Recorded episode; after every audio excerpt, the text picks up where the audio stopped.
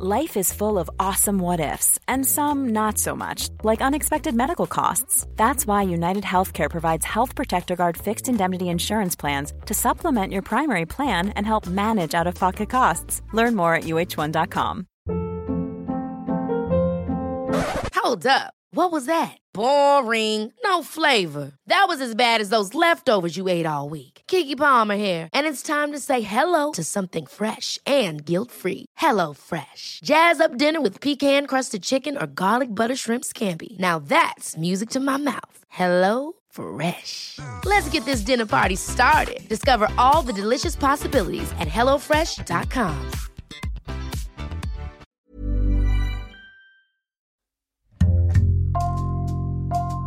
Bonjour, c'est Jules Lavie pour Code Source, le podcast d'actualité du Parisien.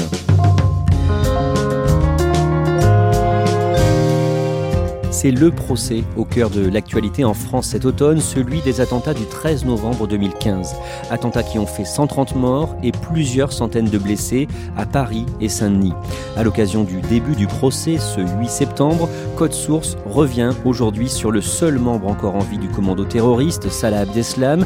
Qui est-il? Quel a été son rôle dans la préparation et l'exécution des attentats? Élément de réponse aujourd'hui avec Timothée Boutry, journaliste au service police-justice du Parisien. Le procès des attentats du 13 novembre 2015 va durer plusieurs mois devant la Cour d'assises spéciale de Paris. Il va se dérouler dans l'ancien palais de justice parisien sur l'île de la Cité. Pourquoi? En fait, une salle euh, spéciale a été construite pour ce procès. C'est une salle qui pourra accueillir 550 personnes. Elle a donc été construite dans l'enceinte du vieux palais de justice sur l'île de la Cité, dans la salle des pas perdus. C'est un édifice moderne, mais qui conserve euh, l'aspect solennel de la justice. Euh, les architectes ont réussi à intégrer des éléments de l'ancien palais. C'est la première fois que cette salle va servir et elle resservira également pour le procès des attentats de Nice ou pour d'autres grands procès à venir. Timothée Boutry, il y a 20 accusés dans ce procès. Six d'entre eux sont en fuite ou présumés morts. Ils vont être jugés par défaut. De quoi sont soupçonnés les accusés? Ce sont des personnes qui sont soupçonnées d'avoir apporté une aide logistique à la préparation et à la réalisation de ces attentats. Des hommes qui ont euh, servi à transporter les terroristes, qui ont servi à, louer les planques, euh, étaient en lien avec les donneurs d'ordre en Syrie. Il y a aussi deux hommes dont on pense qu'ils auraient pu faire partie du commando, mais qui ont été bloqués euh, sur la route entre la Syrie et la Belgique puis la France, et qui ont été arrêtés en Autriche. Contrairement au procès des attentats de janvier 2015, où on avait des accusés qui étaient plutôt dans le deuxième, troisième cercle, on était plus sur la fourniture euh, des armes euh, d'Amédi Koulibaly. Là, on a vraiment des euh, acteurs qui sont censés avoir eu un rôle direct et extrêmement concret dans la préparation et la réalisation de ces attentats. D'un mot, on parle de cour d'assises spéciale. C'est quoi concrètement?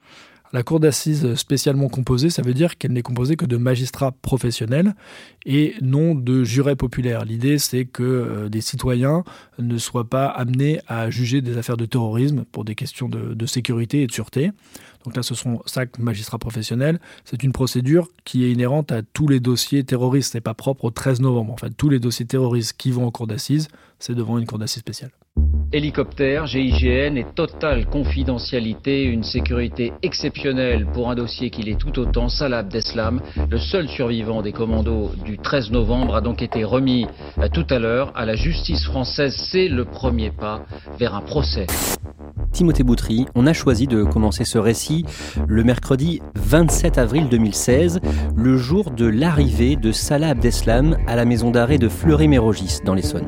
Salah Abdeslam a été arrêté euh, dix jours plus tôt en Belgique et il est euh, très rapidement euh, transféré vers la France puisque c'est l'unique membre du commando qui a frappé la capitale et Saint-Denis ce soir-là qui est encore en vie. Et donc la justice française a beaucoup de questions à lui poser et d'ores et déjà on sait que on va s'acheminer vers un procès qui lancera l'une des têtes d'affiche. À Fleury-Mérogis, ces conditions de détention sont particulièrement strictes. Mirador armé, filet anti-hélicoptère, Fleury-Mérogis est l'un des établissements les plus modernes, habitué aux détenus très dangereux. En son centre, un quartier d'isolement, sous haute sécurité. C'est là que Salah Abdeslam est incarcéré. L'objectif est qu'il ne se suicide pas, qu'il soit en vie euh, jusqu'à son procès. Et donc il est dans une cellule extrêmement spéciale, il est surveillé quasiment 24 heures sur 24, filmé donc en permanence, même quand il est aux toilettes, juste le haut du corps. Et il y a des surveillants qui surveillent euh, en permanence euh, ses faits et gestes, qui peuvent filmer ce qu'il est en train de manger, ce qu'il est en train de boire. Donc c'est des conditions tout à fait exceptionnelles et c'est le seul détenu à être soumis à un régime comme celui-ci. Salah Abdeslam se mure dans le silence. Il va être entendu une première fois en Belgique après son interpellation, il va faire des déclarations, reconnaître son application mais la minimiser, et ensuite devant le juge d'instruction en France, il va être entendu à plusieurs reprises, il va à chaque fois se murer dans le silence sauf à deux reprises, une fois pour dédouaner euh, l'un de ses amis et une autre fois pour faire une déclaration où il va réaffirmer euh, son engagement pour l'islam et euh, dire à quel point il méprise la justice française. Il n'exprime aucun regret. Il est resté mutique quasiment à chaque fois, donc à part sa première audition en Belgique, c'est vraiment jamais expliqué sur les faits, donc a fortiori il n'a pas exprimé de regret non. Toujours en 2016, en octobre, ses avocats décident de ne plus le défendre. Oui, parce qu'ils avaient dit qu'ils le défendraient euh, s'il parlait, et comme il reste mutique devant euh, les magistrats instructeurs, ils en tirent les conséquences en disant bon bah voilà, nous on, voulait bien le défendre euh, à condition qu'il parle, mais il ne parle pas, donc ça ne sert à rien. Timothée Boutry, à l'occasion du début du procès des attentats du 13 novembre 2015 à Paris et Saint-Denis, vous allez retracer l'itinéraire de ce terroriste. Salah Abdeslam est né en 1989 en Belgique, à Bruxelles. Dans quel milieu est-ce qu'il grandit? Salah Abdeslam grandit dans un milieu modeste, euh, à Molenbeek, qui est une commune de Bruxelles, une commune populaire. C'est le quatrième enfant d'une fratrie de cinq, il a trois frères et une sœur. Son père travaille dans la Société des transports publics de Bruxelles. Il est né en Belgique, mais il est français. Ses euh, parents euh, sont euh, originaires d'Algérie à l'époque où l'Algérie était française et donc par ce biais-là, il a la nationalité française, bien qu'il soit né en Belgique et qu'il ait grandi en Belgique et qu'il ait en réalité toujours vécu en Belgique. Quand il a 18 ou 19 ans, il réussit à se faire embaucher dans l'entreprise où travaille son père, la STIB, l'entreprise des, des, transports de Bruxelles, mais ça ne va pas durer longtemps. Oui, il va être licencié puisqu'il va être rattrapé par ses affaires de délinquance, puisque Salah Abdeslam est en fait un petit délinquant, surtout des condamnations pour des délits routiers. Il va aussi participer à un cambriolage avec son ami Abdelhamid Dabaoud, le cambriolage d'un garage, cambriolage totalement raté. Il va faire un, petit séjour en prison et euh, cette arrestation et les suites judiciaires qui vont être données vont lui coûter son emploi. Il a une amoureuse avec qui il est question de mariage. Oui, en fait, elle s'appelle euh, Yasmina. Euh, quand il l'a rencontrée, il avait euh, à peine 18 ans, elle était un peu plus jeune. Et en fait, ils vont avoir une relation qui va durer jusqu'aux attentats, 8 ou 9 ans. C'est une relation qui n'est pas forcément très appréciée de la part des parents de, Yasmina, qui n'apprécient pas trop Salah Abdeslam. Mais ils vont rester en lien pendant toutes ces années, se voyant assez peu, mais en, en maintenant ce lien. À ce moment-là, il est connu pour être un fêtard. C'est ce que même elle va dire quand elle sera entendue. Ils vont en boîte de nuit, euh, il sort et il a aussi une grande passion qui est le jeu. Il va énormément au casino. Alors, c'est pas un flambeur parce qu'il n'a pas énormément d'argent, hein, il joue des petites sommes, mais il joue énormément. Un jour, en décembre 2014, il parle à sa fiancée Yasmina de son envie de partir faire le djihad Syrie. Oui, on est à une époque où il y a déjà beaucoup de jeunes occidentaux qui sont partis, notamment euh, le début de la propagande, euh, les agissements de, Bachar el-Assad. Euh, il est séduit par ce discours et il en parle à Yasmina en disant bah, peut-être on pourrait y aller. Et elle, elle, se renseigne. Elle dit ah, non, non, mais pas du tout. non, mais Daesh, ce sont des fous, des psychopathes, hors de question. Et donc, ça en reste là. Mais déjà à ce moment-là, il est sensibilisé à cette cause-là. Abdelhamid Abaoud, l'ami avec lequel il avait essayé de cambrioler un garage, est lui-même parti se battre en Syrie un an plus tôt. Il va avoir un rôle très important au sein de l'État islamique. Alors, euh, on se souvient aussi tous de cette vidéo où on voit Abdelhamid Abaoud qui tracte des cadavres à l'arrière d'un pick-up. On traque les mortels, les kuffars, ceux qui nous combattent, qui combattent l'islam. On est là. Tu peux filmer maintenant. Allahu Akbar Il va aussi avoir un rôle très important donc dans la cellule euh, des attentats du 13 novembre. Et c'est un ami d'enfance de, Salah Abdeslam et euh, ils sont en contact. À cette période, Salah Abdeslam fréquente le bar de son frère dans la commune de Molenbeek. C'est un bar qui s'appelle les Béguines, qui va être fréquenté par euh, toute une petite bande d'amis d'enfance qui vont être impliqués dans, les attentats. On boit parce que c'est un bar, mais on consomme de la drogue et on sait que Brahim Abdeslam, le frère de Salah, euh, visionne des vidéos de propagande de Daesh également. C'est pas exceptionnel comme profil en fait, dans, le profil des djihadistes ou des gens qui, ont été séduits par la Syrie. Bon nombre d'entre eux sont d'anciens petits délinquants. Le côté fêtard, djihad, finalement, est pas si exceptionnel. En février 2015, lui et son frère sont interrogés par les policiers belges les policiers belges sont informés de soupçons de départ en Syrie. Alors il s'avère que Brahim Abdeslam a effectivement été en Syrie, Salah lui jamais. Mais lorsqu'il est entendu, euh, Salah Abdeslam dit non non, euh, vraiment euh, pas du tout, ça m'intéresse pas, alors qu'on sait qu'il en a parlé à, sa fiancée l'année précédente. Et les policiers le laissent sortir et constatent qu'il ne présente aucun signe de radicalisation djihadiste. Timothée Boutry. On en arrive aux mois qui ont précédé les attentats du 13 novembre. Au tout début du mois d'août, Salah Abdeslam fait un aller-retour surprenant en Grèce. Oui, c'est un aller-retour express avec euh, son ami Ahmed Damani qui fera lui aussi partie des accusés à ce procès. Ils vont se rendre euh, d'abord en voiture, prendre le bateau, puis aller en Grèce. Ils vont rester juste trois jours sur place et revenir, en faire 5000 km en, en moins d'une semaine. Ça fait partie des très rares zones d'ombre de l'enquête. On ne sait pas ce qu'ils ont fait sur place.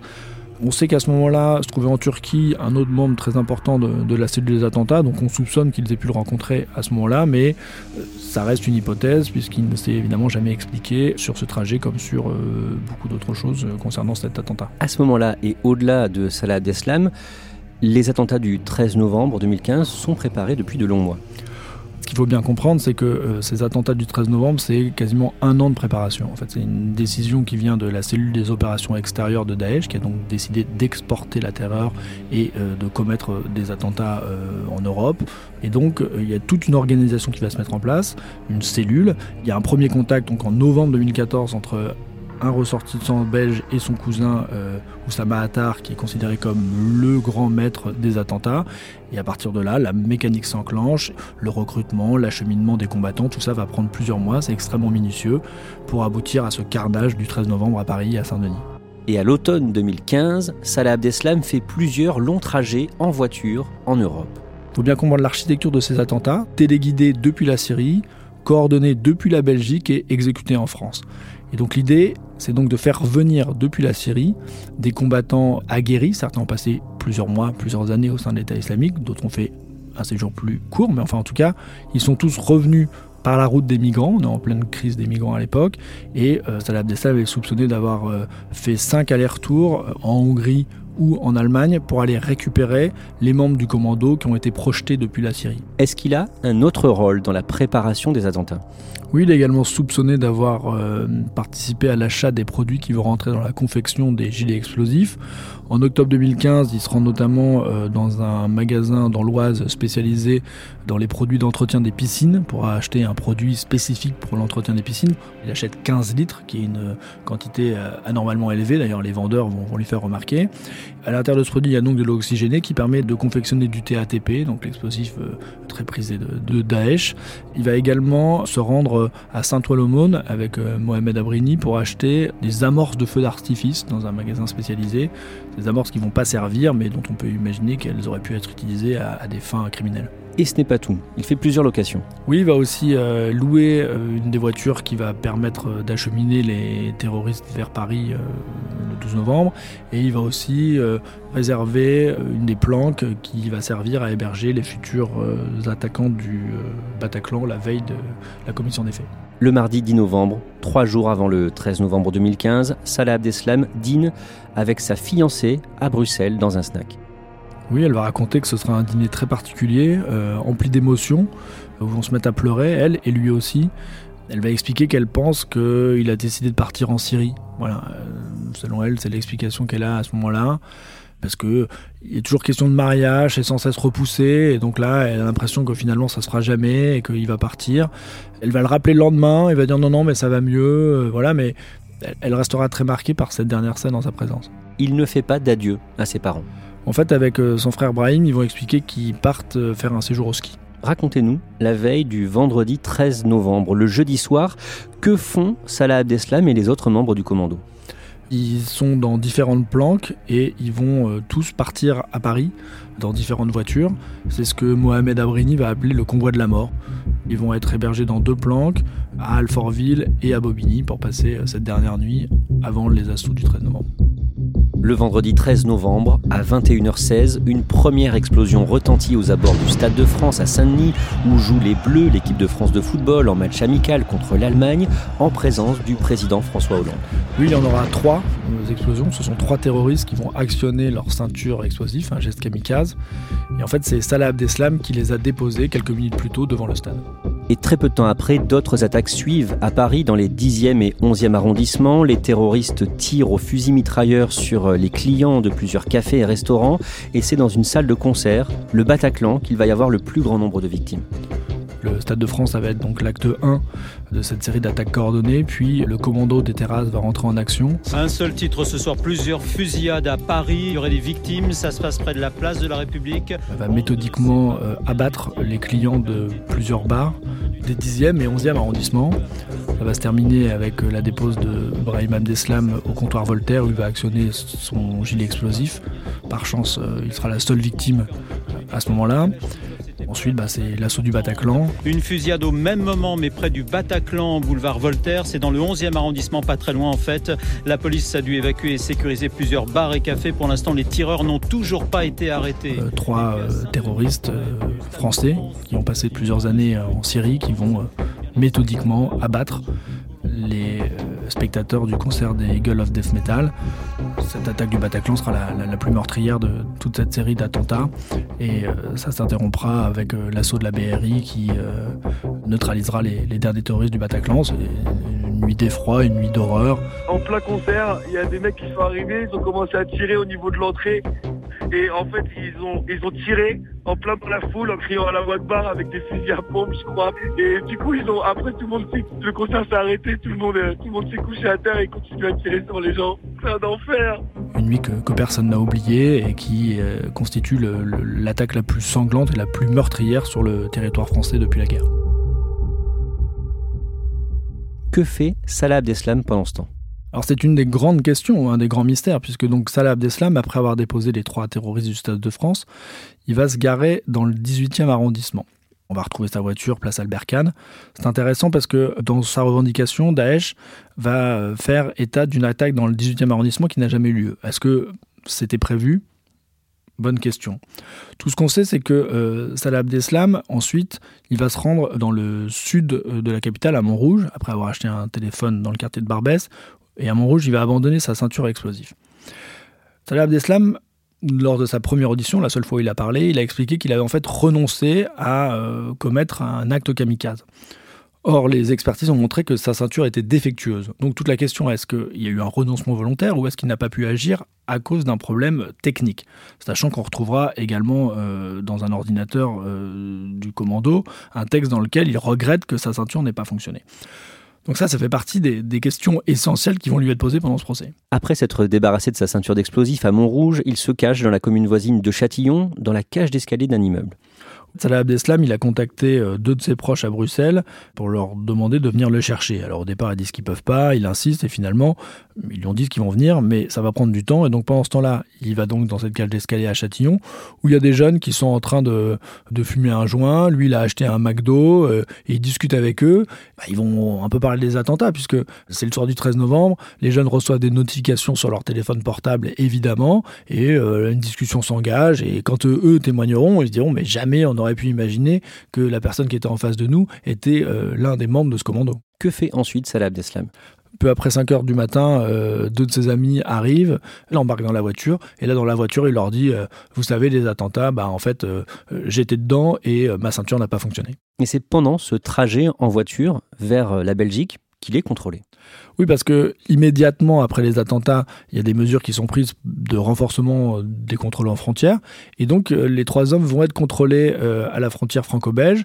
On va leur demander leurs papiers. Le nom de Salah Abdeslam n'est pas connu et donc euh, il passe sans problème, ce qui lui permet de, de retourner jusqu'à Bruxelles où il sera pris en charge par une troisième personne qui va l'amener dans un quartier de Bruxelles où il va disparaître. Sa cavale, ou plutôt sa planque, va durer quatre mois. C'est l'homme le plus recherché euh, d'Europe. On sait qu'il a participé euh, aux attentats. Il est en fuite et donc on va le chercher partout, partout. Et en réalité, il va être euh, pendant tout ce temps-là en Belgique, dans la région de Bruxelles, dans différentes planques. le 15 mars 2016, à Forêt, près de Bruxelles, la police belge encercle l'appartement où il est caché. Oui, elle sans le savoir en fait. Les enquêteurs repèrent cet endroit, euh, ils pensent qu'il est euh, inhabité puisqu'il n'y a plus de facture d'électricité, donc ils vont quand même, il y a des policiers belges et des policiers français, et là en fait, ils vont tomber sur Salah Abdeslam et deux autres membres de la cellule. là, il y a une fusillade qui va euh, débuter, qui va durer 4 heures. au cours de cette fusillade, Mohamed Belkaïd, qui est un des soutiens logistiques du commando, va être abattu, tandis que Salah Abdeslam et Sofiane Ayari, un autre terroriste, vont réussir à s'échapper par les toits et à disparaître dans la nature. La tension est maximale, les terroristes sont potentiellement armés, ils sont toujours retranchés. Une colonne de sept hommes se prépare à investir l'immeuble quand soudain, un individu prend la fuite, immédiatement neutralisé par les policiers.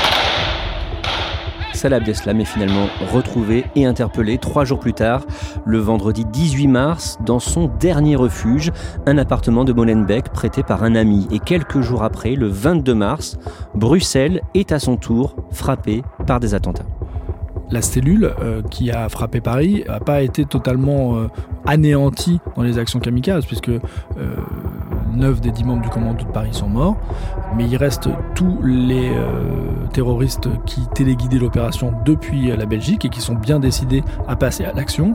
Ils imaginent peut-être frapper l'euro qui va se dérouler en France.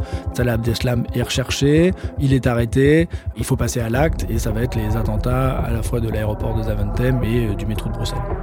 L'explosion a eu lieu il y a quelques minutes, en plein centre de Bruxelles, dans une rame de métro à la station Malbec. Les premiers blessés sont soignés à même le sol. On voit les passagers qui s'entraident. Le gros discours n'est pas encore là.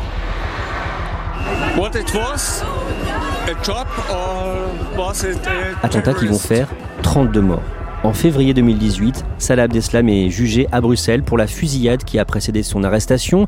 Et là encore, il s'exprime très peu. Dès les premières minutes de l'audience, hein, Salah Abdeslam euh, a annoncé la couleur, refusant de se lever euh, devant la cour. La présidente lui demande Êtes-vous bien, Salah Abdeslam? Silence qui se prolonge pendant quelques secondes. J'ai besoin de confirmer votre identité, dit-elle. Êtes-vous bien, Salah Abdeslam? Réponse Je ne souhaite pas répondre aux questions présidente rappelle que c'est son droit lors de ce procès. Il dit qu'en gros, euh, il ne place sa confiance qu'en Allah et qu'il ne reconnaît pas vraiment euh, la légitimité du tribunal et il va être condamné à 20 ans de prison. Timothée Boutry, quelle question est-ce que l'on se pose sur Salah Abdeslam à l'ouverture du procès des attentats du 13 novembre 2015 bah, La première question, c'est de savoir s'il va y assister. A priori, il est prévu qu'il soit extrait de force euh, de sa cellule pour être amené au palais de justice. Après, est-ce qu'il voudra monter dans la salle? Là, c'est plus difficile de le contraindre. Deuxième question, est-ce qu'il va parler? Salah Abdeslam, il a énormément de choses à dire, d'autant qu'il n'a rien dit pendant l'instruction. Salah Abdeslam, il a participé en tout cas il est soupçonné d'avoir participé à la préparation de ces attentats, d'avoir eu un rôle actif. Il va être assisté d'une jeune avocate, Olivia Ronen, qui bénéficie d'une très bonne image. Alors on peut espérer que euh, bah, avec l'aide de son avocate, euh, il soit dans une démarche euh, d'explication, et c'est ce qu'attendent les victimes d'abord, la justice ensuite, et sans doute euh, tout un pays qui veut savoir pourquoi ce soir-là, 130 de ses membres ont été tués. Merci à Timothée Boutry Code Source est le podcast quotidien du Parisien, disponible sur leparisien.fr et toutes les plateformes audio. Pour ne rater aucun épisode, abonnez-vous sur n'importe quelle application de podcast. Cet épisode de Code Source a été produit par Thibault Lambert et Raphaël Pueyo. Réalisation Julien Moncouquiole. Si vous aimez Code Source, dites-le nous en laissant des petites étoiles ou un commentaire sur votre application préférée et vous pouvez aussi nous écrire directement code source at leparisien.fr.